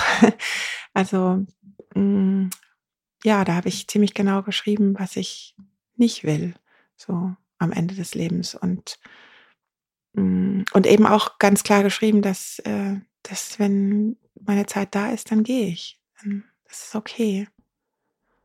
Also du hast es so formuliert auch. Ja, na klar. Und, und Patientenverfügung im Sinne von ähm, auch äh, Organspende oder hast du sowas auch noch detailliert mit aufgenommen? Genau, hm. ja, also da meine, was ich will, was ich nicht will, reingeschrieben. Und das ist ja eine sehr persönliche Entscheidung. Die kann man ja auch nicht für jemand anders treffen. Und ähm, wie du beerdigt werden möchtest? Boah, das ist mir, glaube ich, egal, weil ich die Be Beerdigung ist für die anderen. Ne? Die Beerdigung ist für die, die übrig bleiben, weil da bin ich ja nicht mehr da. Hm, sehe ich genauso. Sehen manche nicht so. Ja, ich weiß, ich weiß. Meine Mutter hat schon ganz genau beschrieben, wie viel Blumen und welche Farbe auf dem Sarg sein soll und welches Lied gespielt werden muss. Das wäre mir sowas von scheißegal. Also die Beerdigung ist die Feier für die, die übrig bleiben. Und die sollen die so machen, wie sie sie haben wollen. Also ich teile das jetzt einfach doch. Ähm, äh, ich bin da wahrscheinlich ein bisschen extrem, was das betrifft. Also hm, ich habe meine vier Kinder zu Hause geboren, weil ich Krankenhäuser nicht mag. ähm, und das war eine sehr bewusste Entscheidung weil mir ist schon klar, dass ich dann natürlich auch auf alles verzichte, was Krankenhäuser so zu bieten haben und dass das eine Entscheidung ist, die man nicht leichtfertig trifft und habe natürlich irgendwie vorher, also also es war dann auch klar, dass alles gesund ist, dass ich gesund bin, dass, es, ne, dass es gut gehen kann und deshalb habe ich es zu Hause gemacht. Aber ich habe eben vier Kinder zu Hause geboren, nur mit meinem Mann zusammen und einer Hebamme und bin durch diesen Geburtsprozess ohne alles gegangen. Also kein, kein bisschen Schmerzmittel oder irgendwas, sondern einfach so, wie es war. Und das ähm, waren es, es war die, es, also wenn ich am Sterbebett liege, das ist das, worauf ich mich am meisten freue in meinem ganzen Leben. Also da kann ich die ganze Dirigier-Dings, da kannst du alles wegschmeißen. Das ist, das ist wirklich, äh, wo ich auch also stolz ist ein blödes Wort, aber so da bin ich echt, denke, wow, das habe ich gemacht, ey. Und das war total schön. Und, und es hat auch sau weh getan, so, ne? Aber es war total schön. Und es war so ein spirituelles Erlebnis auch. Also ich bin jetzt nicht religiös, überhaupt nicht, aber das, wenn ich irgendein Wort habe dafür, dann ist es das. Und mh, mm, es ist einfach diese, diese Verbundenheit auch und die, die, die, die Liebe und die Geborgenheit und naja, und wenn ich mir was wünsche, dann so zu sterben. Also eben ohne, also ohne Krankenhaus. Aber wenn ich ja irgendwann sowieso so krank bin, dass ich sterben werde, dann brauche ich auch nicht mehr ins Krankenhaus gehen. Wozu? Ne? Äh, dann kann ich, äh, also Palliativmedizin kann man auch zu Hause machen. Das habe ich bei meinem Vater erlebt, das geht wunderbar. Selbst mit einer ganz, ganz schweren Krebserkrankung. Und mh, mm, ja, das heißt auch, dass ich bestimmte äh, Eingriffe nicht brauche. Also, und das heißt auch, dass ich wahrscheinlich kürzer lebe als vielleicht jemand anders, der das machen würde. Und das ist in Ordnung. Mm, aber I live it to the full. Also ich nehme es so, wie ich es haben will. Hm. Ja, siehst du, wenn ich erstmal ins Reden komme, ne, da brauchst du gar nicht mehr sagen. Aber ich erzähle es jetzt mal von meinem Papa, weil das mhm. war schon, hat mich sehr beeindruckt. Mein Papa hat ja ein sehr langes Leben gehabt und na, der ist äh, geboren in so einem äh, ganz kleinen Bauernhof, an so einer Einöde in, im hintersten Ostpreußen und äh, ist dann durch, durch den Krieg einen sehr weiten Weg gegangen, äh, also ne, mit äh, Vertreibung, Flucht und in Westdeutschland aufgewachsen und so und dann ähm, was geworden, was er wahrscheinlich nie geworden wäre, nämlich Mathematikprofessor so, und war auch allein, weil er war auch weise dann und so. Also das, das ist schon ein krasses Leben und ähm, und dieser Mann hat dann mit über 80, ähm, also er war, also ich kann mich nicht erinnern, dass mein Papa jemals irgendwie so krank war also der hatte einmal eine ganz schwere Krankheit, äh, wo er auch im Krankenhaus war, aber ansonsten hat er nie Medikamente genommen oder so. Ne? Der war irgendwie, eigentlich war der gesund bis zum Schluss. Und dann im letzten Sommer hat er dann irgendwie so Beschwerden gehabt, dann ist er zum Arzt gegangen und dann hat sich halt herausgestellt, dass er Krebs hat mit Metastasen überall. und dann hat mein Papa sehr mathematisch gesagt, was ist meine Statistik, so meine statistische Wahrscheinlichkeit. Und dann hat der Arzt gesagt, ja, wir können also da operieren und das und so und wir können Chemo machen. Und dann hat mein Vater gesagt, das interessiert mich nicht, ich will wissen, welche Überlebenschance ich habe. Und dann hat der Arzt gesagt, na ja, es ist schon, also Stadium 4, da ist irgendwie nicht, da, da da können wir verlängern das Leben. Und dann so Rede hat so mein Vater so, ja, das interessiert mich nicht. Ähm, okay, also es ist endgültig. Okay, gut. Ja, danke, dann kann ich jetzt auch gehen. wow. Also das muss man erst mal bringen. Und äh, dann ist er nach Hause gegangen und ähm, dann hat er, das war echt spannend, weil das, das erlebt man ja sonst nicht. Ne? Also der hat also mit diesem schweren Krebs, äh, es war August, äh, noch einen Monat fast symptomfrei. Also natürlich hat er Symptome gehabt, aber er hat noch ein, also hat irgendwie richtig schönes Leben gehabt. Und äh, in der Zeit hat er angefangen, Abschied zu nehmen. Also mein Vater hat das gemacht. Der hat dann äh, Freunde angerufen und gesagt, komm, lass uns noch einmal treffen, weil ich sterbe jetzt. und dann nach einem Monat ging es ihm dann schon schlechter. Da konnte er dann nicht mehr aus dem Haus. Und dann ging es so, ne, zuerst konnte er, dann konnte er die Treppe nicht mehr runter, dann kam das Krankenbett ins Wohnzimmer. Und ähm, da ist ihm schon der Tumor, also der Blumenkohl aus dem Bauch gewachsen. Also es war der durchgebrochen durch die Bauchdecke. Also es war wirklich, äh, ne, das, das äh, war schon ein Endstadium. Und aber das kann man zu Hause, kann man machen. Wir haben das gemacht. Wir haben einfach gelernt, wie das geht, wie man das sauber macht und so und dann jeden Tag verbunden und dann lag er eben dann die letzten, also zwei Wochen im Wohnzimmer, im, im Bett. Und da ist er dann kaum noch aufgestanden. Irgendwann kam die Bettpfanne, so wie das, ne, also immer weniger. Und, und naja, also dann hat er gesagt, also Barbara, jetzt musst du noch mal den Beloserski in Russland, den müssen wir noch mal anrufen. Da musst du übersetzen, weil das kannst nur du. So, und dann habe ich den angerufen und dann hat er eben wieder, es war dieses Gespräch so, ja. Hallo, ich sterbe jetzt vielen Dank für die äh, tollen ähm, Skatspiele, Skatabende mit dir. Und äh, sag deiner Frau Erna, sie hat eine schöne Nase. Das fand ich immer. Jetzt kannst du es ihr sagen. so, es war so, mein Vater hat echt eine, eine Klarheit gehabt. Und jetzt werde ich gehen. Jetzt müsst ihr den Rest alleine machen. Danke und tschüss. Diese Gespräche hat er geführt, sein Adressbuch rauf und runter und hat sich verabschiedet. Und äh, es waren, also, also da habe ich auch dann nochmal so ein paar Gespräche mit ihm gehabt, wo es auch dann äh, wirklich so über unsere Beziehungen ging und so, da konnten wir auch noch ein bisschen was lösen. Naja, und dann kam eben der Tag, wo, wo, wo klar war, jetzt ist es wirklich, ähm, ja, wahrscheinlich wird er die Nacht nicht überleben. Und dann waren wir alle da, meine Schwester, mein Bruder, meine Mutter und ich. Und also er hatte Palliativmedizin, war schon, ne, waren jetzt nicht unbetreut. Also weil so ganz am Schluss, die letzten Woche hat es dann doch wehgetan schon. Also denn, wenn der war der Darm war ja schon verschlossen komplett, also komm, ging gar nichts mehr durch und äh, da kommen dann einfach Schmerzen, weil man ja dann, äh, dann gibt's Blähung komplett und das ist einfach, also da braucht man schon Hilfe. Aber ähm, ja, es war also einfach diese letzte, dieser letzte Abend und diese letzte Nacht und und er war dann in, ist eben auch in so eine Trance dann gegangen und dann hat er kaum noch gesprochen und so ruckartig geatmet und dann ist er aufgestanden. mein Vater, der konnte schon drei Tage nicht mehr aufstehen. ist er, hat er versucht aufzustehen. Dann haben wir ihn, haben wir ihn hingestellt und dann stand mein Vater mit seinen über 80 gestützt auf uns und stand und atmete ruckweise. Und das war eben, ja, es war so ein Todeskampf und er hat dem irgendwie dem Gevatter tot in die Augen geguckt, im Stehen. Ich dachte, ich so, boah. Und dann hat er sich wieder, dann ist er so in sich zusammengesackt, dann haben wir ihn wieder versucht hinzulegen und dann ist er wieder, er wollte mal aufstehen. Das ging über Stunden, über Stunden.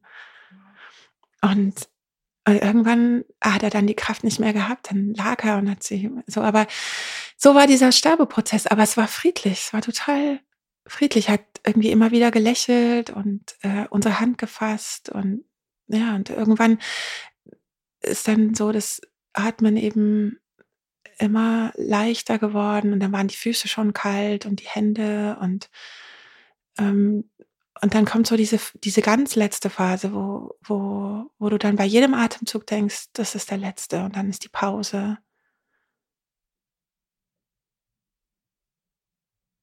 Und dann kommt noch ein Atemzug.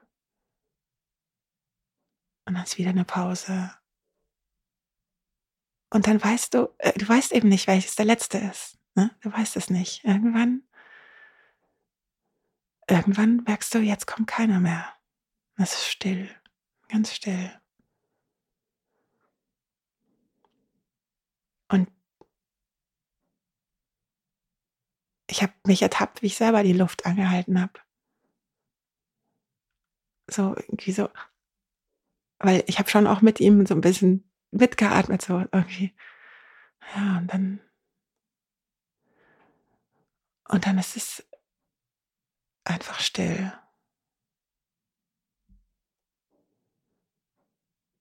Und es ist ganz friedlich.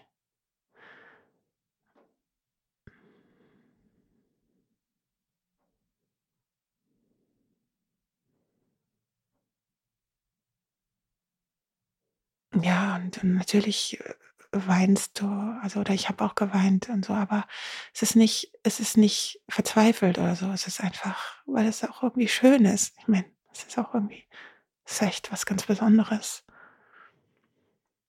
Mhm. Es ist ein total schöner Tod. Und wenn ich mir so, wenn ich so gehen könnte eines Tages, wow, was für ein Geschenk. Nicht einsam auch und nicht allein. Also ich meine, das Schöne ist ja auch, wenn ich dir jetzt so gelauscht habe und zugehört habe, dass für diesen Menschen Raum gehalten wurde bis zum Schluss. Mhm. Ja. Wow. Ja, und auch danach, also er lag ja dann noch einen Tag lang bei uns. Also haben dann den Arzt erst in der Früh geholt und, ähm, und abgeholt vom Bestattungsinstitut ist er dann erst nochmal Stunden später, also einfach Zeit gehabt, Abschied zu nehmen. Hm. Hm. Würdest du sagen, dass das für dich bisher der schwierigste Moment in deinem Leben war? Es klingt nicht so. Nee, hm. nee, es war nicht schwierig. Es war intensiv. Und, und sehr berührend.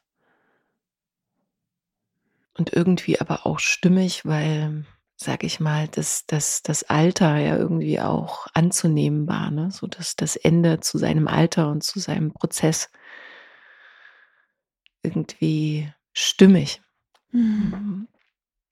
Als wenn das jetzt vielleicht 20 Jahre früher passiert wäre oder 40, weiß ich weiß es nicht. Ich habe eine Kollegin, äh, 'ne Theaterregisseurin, mit der ich gearbeitet habe und die hat, äh mit Mitte 30 eine Diagnose bekommen für ein Glioblastom. Das ist ein Gehirntumor, der wirklich extrem schnell vorangeht und tödlich ist und unbehandelt meistens innerhalb von zwei, drei Monaten und behandelt innerhalb von sechs Monaten. Das ist auch wirklich eine ganz furchtbare Diagnose. Und die hat das ähnlich gemacht. Also sie ist wirklich mitten aus dem Leben. Mitten in der Opernproduktion hat sie diese Nervenausfälle in den Füßen gehabt und, und also, also hat es noch mal so einen Monat gedauert, bis man rausgekriegt hat, was es war, weil man erwartet es ja nicht, ne, bei so einem jungen Menschen. Ähm, und als die Diagnose kam, war eben klar, das ist auch so inoperabel äh, mitten im irgendwo im Gehirn saß, wo man nicht ran kann und wo, die hat damals auch sehr krass dann sich sehr schnell verabschiedet von den Menschen. Und also ich war jetzt nicht so nah dran, deshalb habe ich mich, also ich habe den, den die Sterbephase nicht mitbekommen, aber ich weiß, dass es äh, ähnlich war, dass sie auch eben, das, also sie hat es angenommen, also sie hat einfach verstanden, dass dass es keine andere Option gibt. Und das hat sie echt angenommen. Das habe ich sehr, hat mich sehr berührt damals, das sagte, boah, das ist also mit 35, da gehört echt Schuspe dazu. Ähm, also ich glaube, es ist nicht eine Frage von Alter, es ist eine Frage von, von Mindset. Mhm. Ja.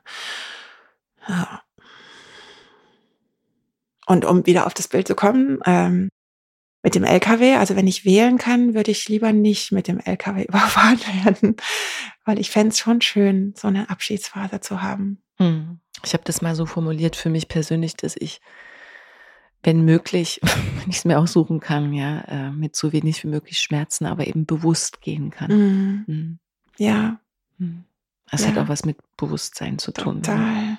Mhm. Und gleichzeitig natürlich, wenn du schon in deinem Leben Menschen verloren hast, die quasi ad hoc verschwunden sind, dann weißt du zu schätzen, hm, was es bedeutet, auch nur noch ein paar Stunden oder ein paar Tage zu haben, ne? so miteinander. Und das wiederum aber erinnert ja uns alle eigentlich, nicht nur eigentlich, sondern es erinnert uns daran, wie wertvoll jeder Moment auch im Miteinander ist, weil ja, über was sprechen wir? Wie begegnen wir uns?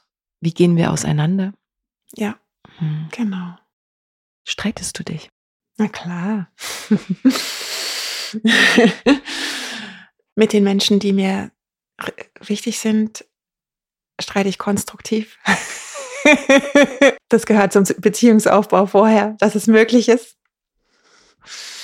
Ähm, manchmal kann man sich das ja nicht aussuchen.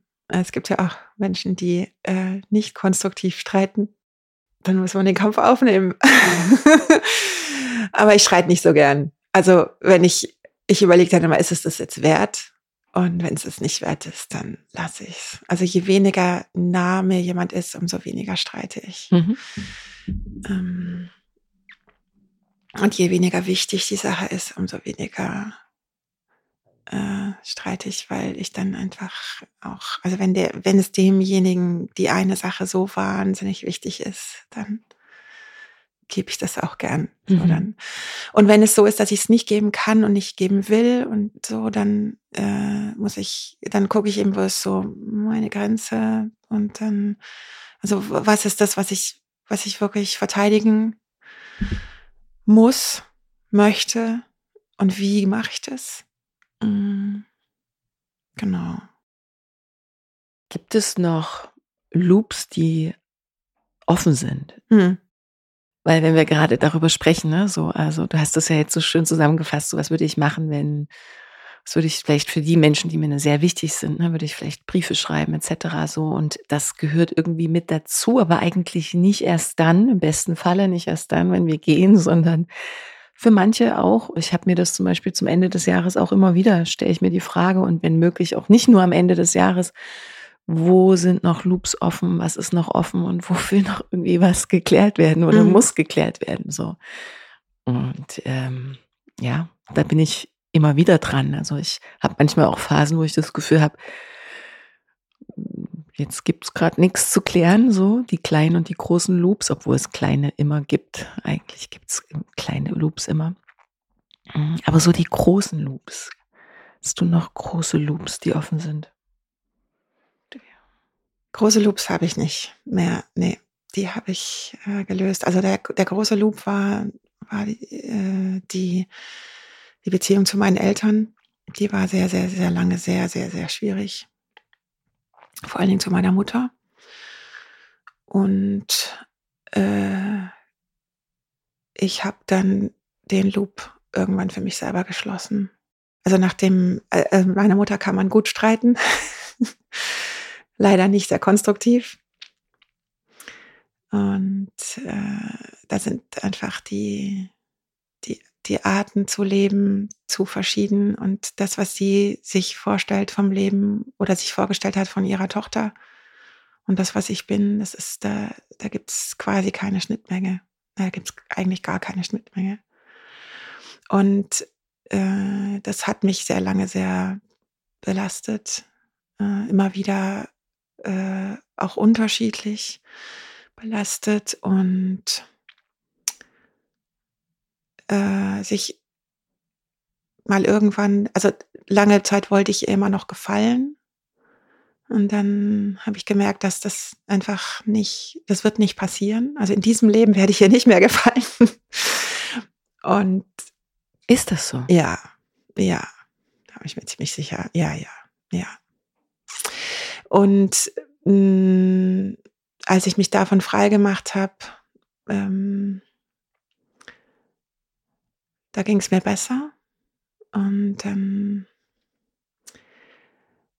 äh, und dann habe ich äh, also ja Briefe geschrieben, also viele Briefe erstmal für mich, so also an sie, aber für mich, die ich nicht abgeschickt habe. Und dann so die Version, ich weiß nicht mehr, 25 oder so. äh, also einen Brief habe ich dann auch an sie geschickt mm. und habe ihr habe mich verabschiedet von ihr. Und war das nach dem Tod? Das war nach dem Tod mhm. meines Vaters, ja. Mhm. Ja, weil mir auch klar geworden ist, das war dann auch so, so interessant, weil ich überlegt habe, dass ich diesen Prozess mit ihr nicht gehen würde. Also ich würde es nicht mit ihr teilen wollen. Und das ist eine krasse Entscheidung. Das ist die krasseste Entscheidung, die man überhaupt treffen kann. Und deshalb habe ich mich von ihr anders verabschiedet. Und mh, mm, ich weiß nicht, ob sie es wirklich verstanden hat. Also wir haben uns danach noch einmal wieder gesehen. Das ist jetzt gar nicht so lange her. Auf einer Beerdigung von einem Familienmitglied. Also nicht verabredet, sondern. Genau. Mhm. Und mh, mm, also ich will jetzt nicht sagen, dass es leicht war. Ähm, will auch nicht sagen, dass es unbedingt angenehm war. Ähm, aber ich habe gemerkt, dass es durch ist. Also bei mir ist es durch. Also ich war einfach auch gelöst. Es ist okay. Es ist nicht schön, aber das Leben ist nicht immer schön. Und mh, mm, Wahrscheinlich fällt es ihr schwerer jetzt so. Aber da ist einfach viel zu viel passiert und, und es ist auch okay. Es ist okay. Es ist auch kein Groll mehr oder so von mir. Das es ist in Ordnung. Sie ist so, wie sie ist. Und ähm, mm, es ist ja auch, ne, also meine Mutter ist auch ein Kriegskind. Meine Mutter ist auch im Endeffekt schwer traumatisiert und letztlich auch psychisch krank.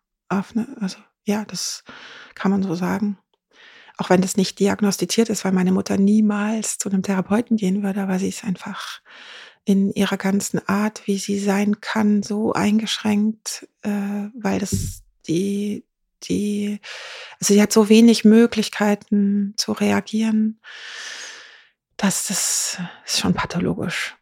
Und deshalb hm, habe ich natürlich auch, also ich habe schon auch Mitgefühl jetzt für sie, weil sie, sie tut mir auch leid, so wie es ist. Aber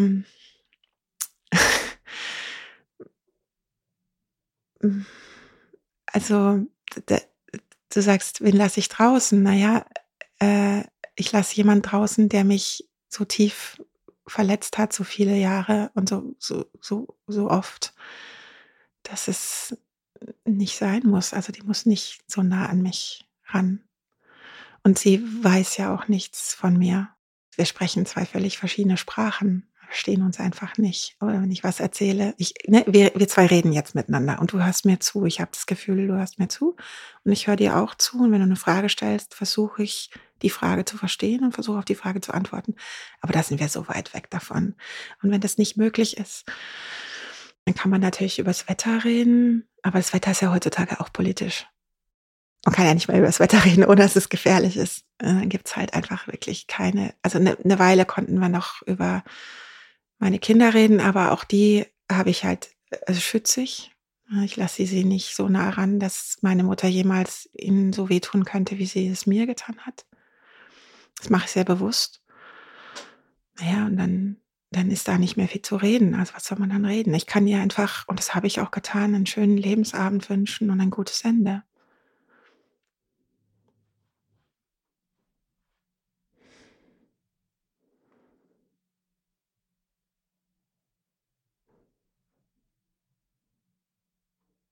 Manchmal wünsche ich mir noch, dass es vielleicht hätte anders werden können, aber ich weiß einfach, dass es nicht, nicht geht. Und das ist okay. Und es ist ihre Wahl und meine Wahl. Deine Geschwister können das nachvollziehen. Ja, ja, total. Mhm. Aber die haben sich nicht in der Weise abgewendet, sondern führen andere Beziehungen dann. Hm, meine Schwester schon, aber sehr viel später und mit sehr viel mehr psychischem Leid und psychischer Krankheit. Hm. Und mein Bruder, hm, also die, die Vater, äh, die, die Mutter-Sohn-Beziehung ist eine andere als die Mutter-Tochter-Beziehung. Insofern ist das einfach nicht dasselbe. Mhm. Ist mein Bruder ein bisschen ungeschorener davon gekommen. Die Mütter. Es gibt von Brahms äh, im deutschen Requiem, der hat ja ein, ein Requiem geschrieben, eine Totenmesse, äh, wo er sich nicht den normalen Requiem-Text, also den seit Jahrhunderten tradierten, gesucht hat, sondern eigene Texte. Was schon ziemlich beeindruckend ist, so für jemanden aus dem 19. Jahrhundert. Und ähm, da gibt es ein Stück, äh, da äh, gibt es eine, eine Sopranarie mit Chor und also der Sopran singt immer, ich will euch wiedersehen, ich will euch wiedersehen. Ähm, und der Chor äh, singt eben, gibt so eine Zeile, wie einen eine Mutter liebt. Eine Mutter. Ich will euch, ich, äh, ja, also ich glaube, so ist, ich weiß nicht, ob der Text genau so ist, aber wie, wie äh, es geht um Liebe und es geht um, wie einen eine Mutter liebt. Ich konnte das lange nicht dirigieren, ohne zu weinen, weil diese Art von Mutterliebe habe ich nicht erlebt. Aber ich habe sie mir natürlich gewünscht. Und aber ich habe also ich habe sie durch also so, so ein Werk habe ich sie fühlen können, was es sein könnte, wie so sowas sich anfühlen könnte. Und es ist wunderschön, ganz wunderschön so eine Mutterliebe. Hm. Ja und äh, und ich bin ja selber Mama also ich kann so eine Mama-Liebe von der, von der Mama-Seite, kann ich dir haben und geben. So diese bedingungslose Liebe. Mhm. Und kannst sie dir auch mittlerweile selber geben. Genau. Ja. Mhm. Und dann bin ich nicht mehr einsam. Ne? Auf dem Moment. Ja, das ist ein schöner Bogen die, die meisten, die meisten Themen führt es zu diesem Punkt zurück. Und ja, wer, wer ist deine, wer ist deine Mutter und welche Mutter kannst du dir selber sein? Für Frau wie Mann. Ähm,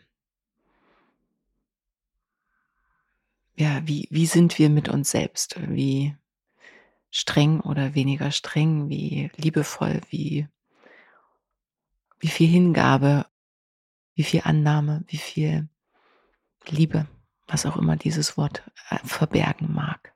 Ja, genau. Ja. ja.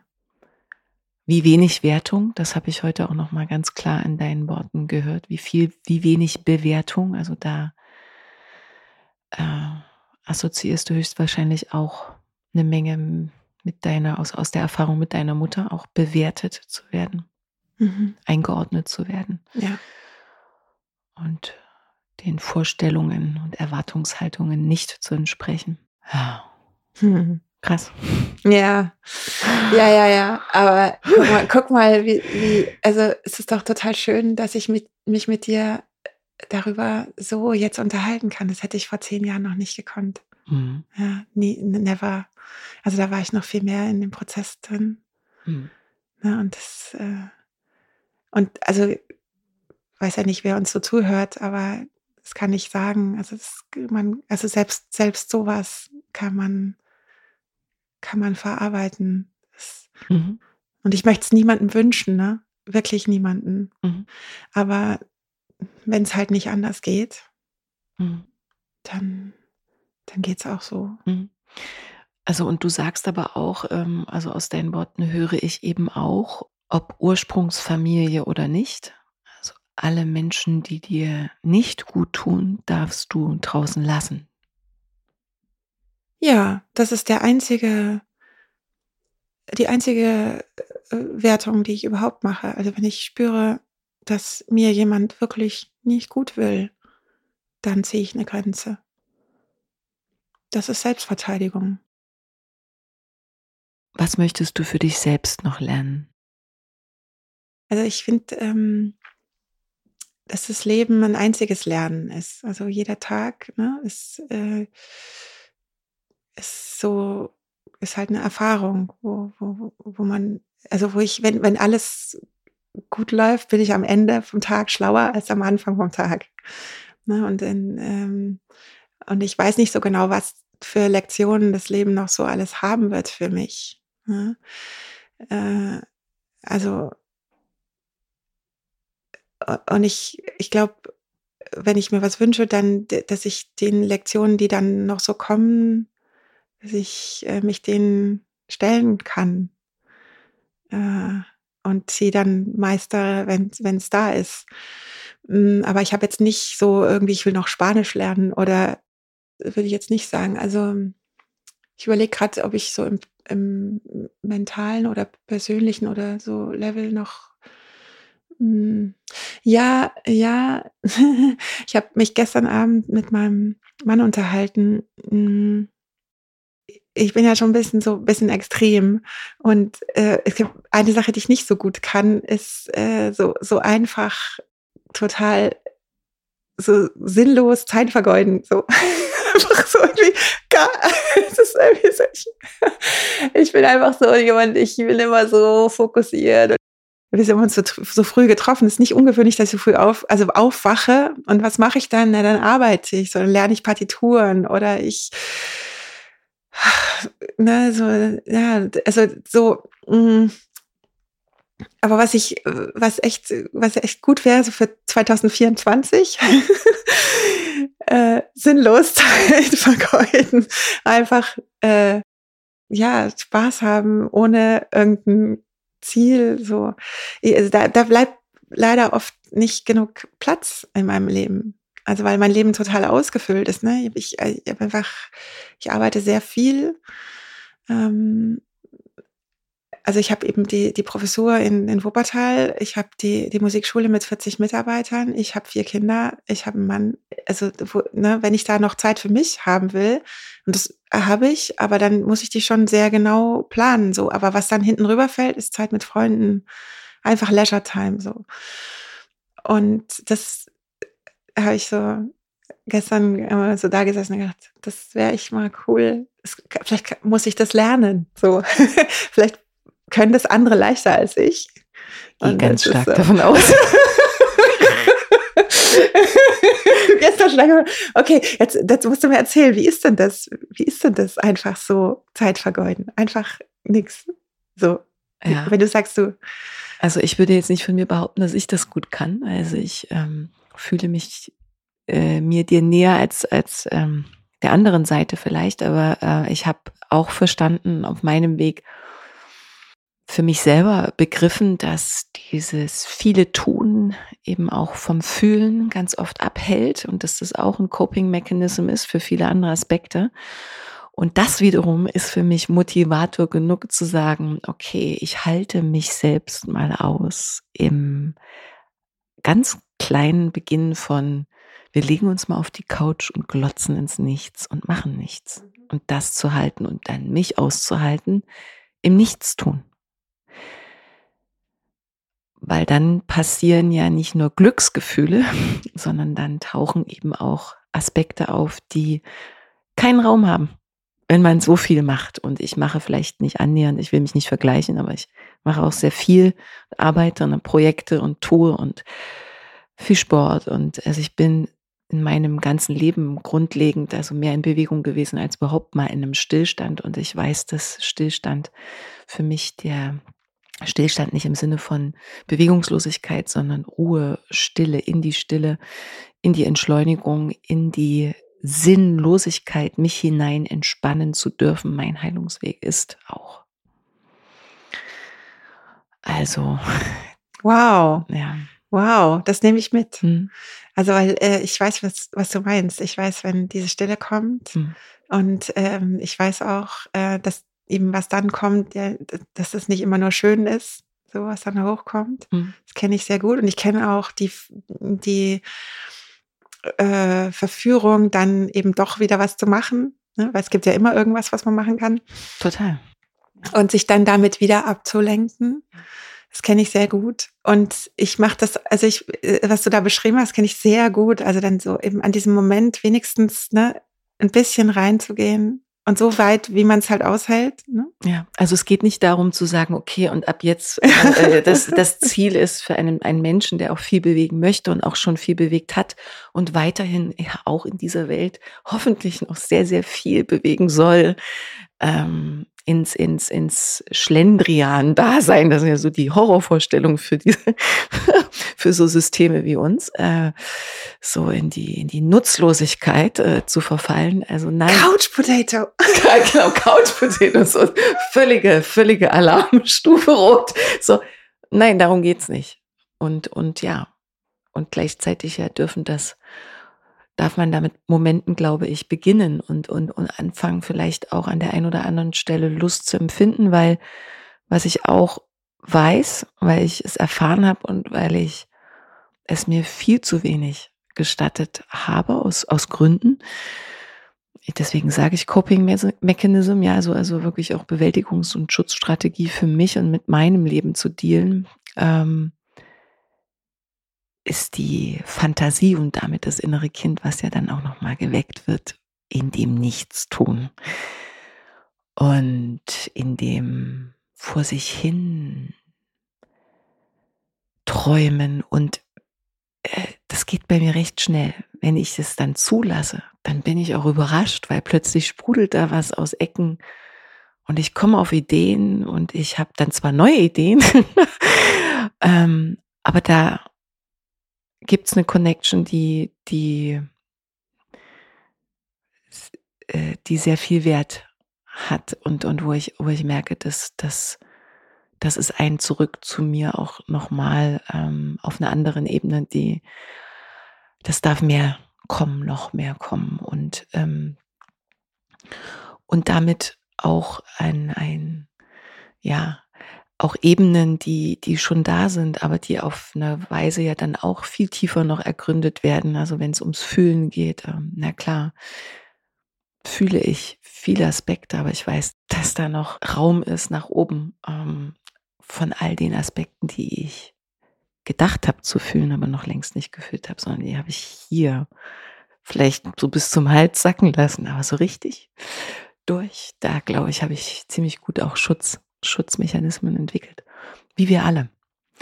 Um, wie du das vorhin so schön gesagt hast, ja auch erstmal nur, und das ist ja schon Herausforderung genug, äh, mit dieser Welt klarzukommen, die aus meiner äh, Sicht sehr, sehr, sehr krankt Und dann natürlich noch die eigene Biografie mit eingespeist und dann noch die Menschen, die dich, die dir wichtig sind, die du ja mitträgst in ihrer äh, Biografie und so weiter. Also das ist auf jeden Fall ähm, herausfordernd und na klar, und da entwickelt jeder seine Tendenzen, ähm, mit Leben zu dealen und ums, umzugehen. Aber auch ich, um das nochmal anders zu verpacken, habe eine, meine Sucht liegt eben in der Arbeit. Und nicht in der Droge oder ähm, in einem Essen oder so, sondern wirklich in der Bewegung, also wirklich eine Bewegungssucht könnte man schon sagen. Und das ist aber, ich, ich habe eine sehr gute Beziehung dazu. Äh, und ich weiß aber eben auch, kenne auch die Schattenseite. Und mein Körper wird immer deutlicher und ich werde immer sensibler für meine, für meinen Körper, ihm wirklich, wirklich zuzuhören. Weil ich sehr viele Sachen eben auch für selbstverständlich nehme. Zum Beispiel, dass ich gesund bin, ähm, dass ich fit bin, dass ich Energie habe, dass ich alles kann, was ich mir so vorstelle. So, das ist ja eine Superpower, die man einerseits hat und andererseits bedeutet das eben auch oft, dass man über Grenzen geht, ohne dass man es mitkriegt, dass man sich, also dass man Raubbau betreibt, ohne dass man es mitkriegt, dass man von sich erwartet, Sachen, 10.000 Sachen gleichzeitig zu machen, ohne dass man mitbekommt, dass man so äh, an, an, manchen Punkten auch äh, abbrennt. Also äh, ich will es gar nicht negativ frame, ähm, aber wir haben ja nur eine gewisse Energie, wenn wir es aufs Leben strecken, geschenkt bekommen.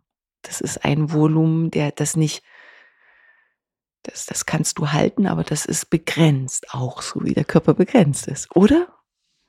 Also ich habe jetzt gerade die ganze Zeit war ich total in Resonanz, Sag, habe ja, gesagt, ja. äh, das, Ja, ich ja, könnte ja. das alles sofort alles unterstreichen und Ja, genauso, ja. ich, ich weiß genau, wovon Ja, du reizt ja. und auch Arbeit kann eine Sucht sein, Ja. absolut. Hm? Ähm, aber jetzt gerade das, das Letzte, was du gesagt hast, äh, sagst du, haben nur sozusagen eine, eine begrenzte äh, Energie und also da, da, das impliziert ja sozusagen ähm, äh, Limit. li- live hard and die young. So. ähm, das sehe ist, glaube ich, nicht, weil ähm, ich weiß nicht, ob du das kennst, wenn man, also ma- manchmal, ähm, äh, also du, du bist müde oder also ich rede jetzt mal von mir, ich bin müde und eigentlich äh, bin ich erschöpft und eigentlich könnte ich jetzt schlafen oder mich ausruhen oder so. Und äh, es ist aber eben zum Beispiel, ich habe noch eine Probe oder ein Konzert oder irgendwas und, ähm, und dann nehme ich so einen kurzen Moment der Ruhe und dann gehe ich trotzdem eben da rein. Dann kommt ja auch, es kommt eine Energie auch aus der Sache, weil ich mich damit beschäftige. Und das ist ähm, na, so wie der Sportler, der, weil er eben immer trainiert, dann stärker ist. Ich glaube, dass das auch mit der Energie im Leben so ist. Also Mhm. ich glaube schon, dass das was ist, was, also ne, wenn du immer Couch Potato bist, hast du auch weniger Energie. Und ich glaube nicht, dass du dann länger lebst. Ja. Nein, das war nicht, das war auch nicht mein Ansatz. Also das wollte ich nicht damit sagen. Äh, äh, und ich, ich, ich mag Begrenzungen auch nicht und auch nicht in dem Aspekt. Also na klar, kriegst du Energie zurück. Wichtig ist aber, glaube ich, das Learning genau auszutarieren, für sich selbst auszutarieren, ob das in einer Balance steht, ne, und ähm, gut ausgeglichen ist und ich tatsächlich dann aber auch genug zurückbekomme, damit ich das auch wieder füllen kann und dass ich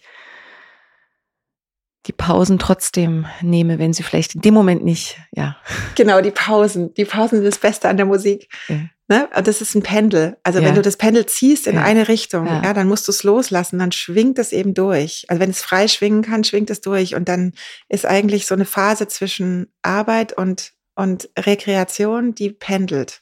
Ne? Und es gibt vielleicht auch Phasen, wo es nur so wenig pendelt. ja, Ne? Und mal gibt es mal so Ausschläge. Aber Ja. wenn du da ganz oben das Pendel in die eine Richtung gezogen hast, muss, muss das darüber. Und dann muss es nämlich weit darüber. Ne? ja, weit. Kannst nicht dann nur da Nee, in die nee, Mitte nee. schieben, das Richtig, geht nicht. Genau, genau. Und dann musst du, wenn du hier hochgezogen hast, dann muss es einmal komplett durch. genau. Und dann braucht es auch entsprechend länger, bis es wieder, Mhm. ne, wieder zurückschwingt. Und das, das, wenn diese Pendelphase da ist, dann ist es gesund. Dann kannst du auch, also dann, also, oder so, bei mir merke ich das, dann, dann kann ich eben viel auch arbeiten, ohne dass es workaholic oder suchtmäßig ist. Ne? Ja, ja. Äh, schlimm, also Sucht ist, wenn du das Pendel ziehst und hältst es da oben fest und dann wirst du krank. Ganz einfach. Ja. Ja. Ja, total. es wird jetzt doch hell. Wir haben so lange geredet. Ja, haben, ja, ja. Ich habe auch überhaupt, überhaupt gar kein Zeitgefühl, aber wir sehen, dass es etwas heller wird jetzt schon, ja. Ähm, also jetzt langsam die Sonne aufgeht. Das heißt, keine Ahnung, zwei Stunden später oder sowas. Mhm. Ja. Vielleicht letzte, vorletzte Frage. Ähm, wenn ich dir so zuhöre, dann könnte ich jetzt provokativ sagen, ja, also ich, ich, ich sehe überhaupt gar nicht, wohin ich auch schaue, so, was könntest du dir denn äh, im Grunde wünschen? Du hast ja eigentlich schon alles erfüllt, was ja nicht stimmt. Und deshalb die Frage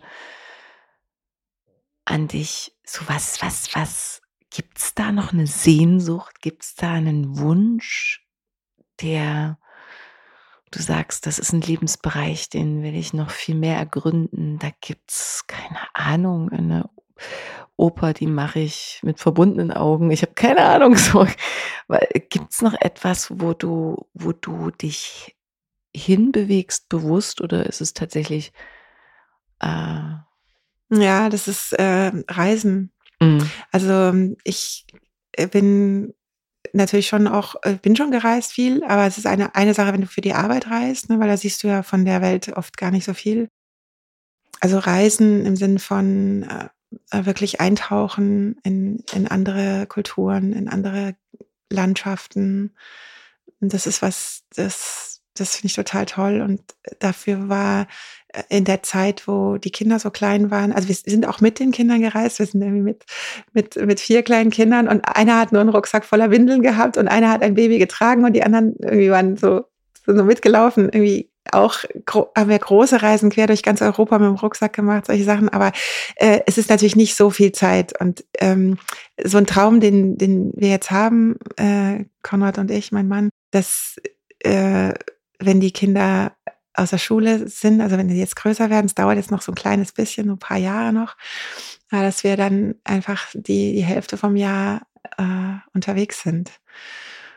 Und ich kann das ja also mit der Hochschule ganz gut dosieren, äh, weil ich habe ja lange Semesterferien und hm, das ist echt so, das würde ich mir wirklich wünschen.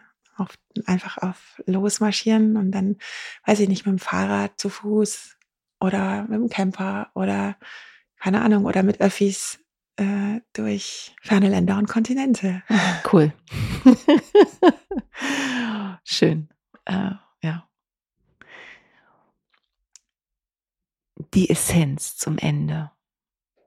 Wenn es drei Dinge gibt, die du aus deiner Lebenserfahrung heraus zusammenfassend sagen kannst, was dem Leben dienlich ist, was, was wichtig ist fürs Leben, wie als würdest du zu deinen Kindern sprechen oder zu dir selbst oder in die Welt hinaus, vielleicht auch für alle Generationen, die noch kommen. Ähm, auch wenn du die eine Frau bist, aber eben die besondere Frau mit dieser Erfahrung, die nur du machen konntest. Was ist die Essenz? Was sind die drei wichtigsten Botschaften, die du mitgeben möchtest? Liebe dich selbst. Mm, liebe die Menschen um dich rum. Oder überhaupt die anderen Menschen. Oder die Welt. Mhm. Und leb so, als ob du in einer Stunde, in einer Woche, in einem Jahr, in fünf Jahren gehen kannst. In Frieden. Hm will ich im Grunde nichts dazu sagen, weiter noch hinzufügen. Äh, liebe Barbara, aber was ich sagen möchte ist, äh, danke. Danke von Herzen, dass du dir äh, die Zeit genommen hast und dass wir hier miteinander auf unsere ganz eigene Weise eingetaucht sind, ohne zu wissen, was, äh, wohin wir uns bewegen oder wo wir uns aufhalten. So, es hat mir sehr viel Freude bereitet. Du hast mich heute sehr inspiriert.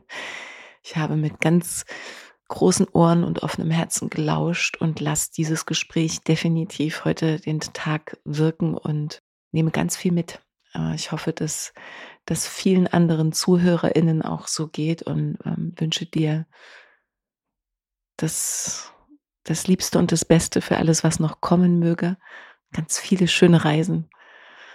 Ähm, und danke für dein Sein, auch wenn ich noch keine Produktion oder irgendwas gesehen habe von dir oder gehört habe. Aber ich fühle es richtig schön, dass du diese Welt bewegst mit dir. Und ja, ich wünsche dir alles Gute.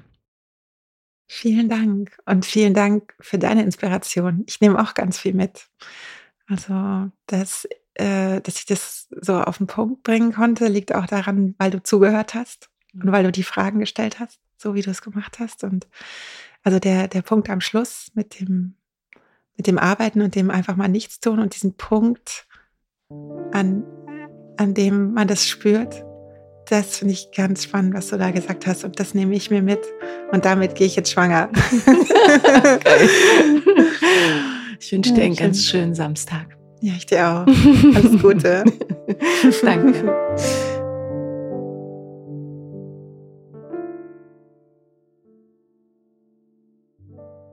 Ich hoffe sehr, dass dir dieser Podcast gefallen hat und dass du Inspirationen und Erkenntnisse für dich mitnehmen konntest. Was hat dich besonders berührt? Was nimmst du für dich mit? Ich freue mich sehr, wenn du dein Feedback direkt unter dem Beitrag teilst und ihn gern auch an deine Freunde weiterleitest.